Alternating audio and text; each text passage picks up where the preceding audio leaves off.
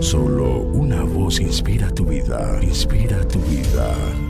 Una voz de los cielos, con el pastor Juan Carlos Mayorga. Bienvenidos.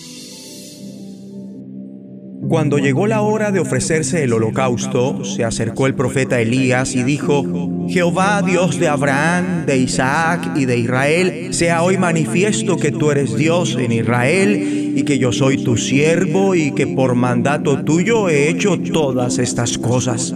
Respóndeme, Jehová, respóndeme para que conozca este pueblo que tú, oh Jehová, eres el Dios y que tú vuelves a ti el corazón de ellos. Entonces cayó fuego de Jehová y consumió el holocausto, la leña, las piedras y el polvo y aún lamió el agua que estaba en la zanja. Viéndolo todo el pueblo, se postraron y dijeron, Jehová es el Dios, Jehová es el Dios. Primer libro de Reyes capítulo 18, 36 al 39. Cree, recibe y experimenta los prodigios divinos. Dios efectuó un prodigio sobresaliente con la intervención humana de Elías. Este relato en el primer libro de Reyes 18 resalta la condición sobrenatural del hecho cómo vamos a vivir y a quién vamos a seguir es algo que todos debemos determinar. Elías declara, ¿hasta cuándo van a seguir indecisos? Si el Dios verdadero es el Señor, deben seguirlo, pero si es Baal, síganlo a él. Así que, guiado por el Espíritu, alista un desafío para ellos y les declara, el que responda con fuego, ese es el Dios verdadero. Servir a dioses fabricados por los mismos hombres es algo insustancial por más alto que gritaron no se escuchó nada, pues nadie respondió ni prestó atención. Pero en el momento que Elías oró, no necesitó alzar su voz porque oraba al Dios viviente. Mi amable oyente, si eres capaz de confiar como Elías cuando oras, entendiendo que tú igualmente estás orando al Dios viviente, quien te escucha y obrará de tu parte. Cuando oramos, Ven Espíritu Santo, estamos suplicando a Dios que nuevamente efectúe el milagro de Pentecostés cuando su fuego divino, el fuego espiritual, descendió sobre toda la gente. Y más que levantar la voz o exacerbar las emociones, sencillamente debemos orar con el tono correspondiente.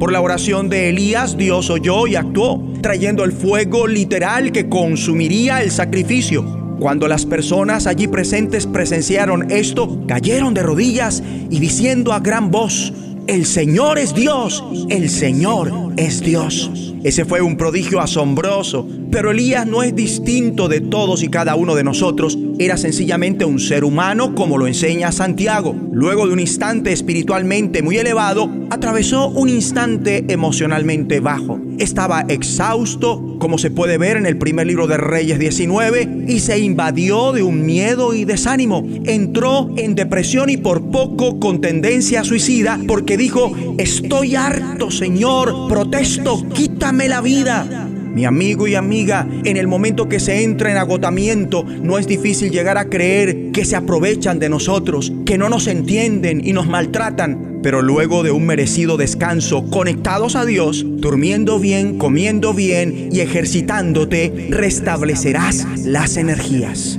Pero Elías creyó que era el único que quedaba y que todos lo perseguían. Mas la realidad era otra, pues había siete mil israelitas que no se han arrodillado ante Baal ni lo han besado pero cuán fácil es considerarse excluido, ya sea en tu sitio laboral, tu familia o tu zona residencial, mas en el instante que asistes a tu congregación, los días establecidos para hacerlo, debes tener presente que no estás solo. Y cuando vemos que Dios habló a Elías y no estaba en el viento recio, ni en el terremoto, ni en el fuego, sino en el suave murmullo, debemos entender que el Espíritu Santo opera, se mueve en ámbitos suaves, tranquilos y tiernos. A menudo es necesario apartarnos del bullicio del corre-corre diario, de los afanes de esta vida, de las diversiones, los placeres del entretenimiento y encontrar un sitio y un tiempo apacible, tranquilo, calmo,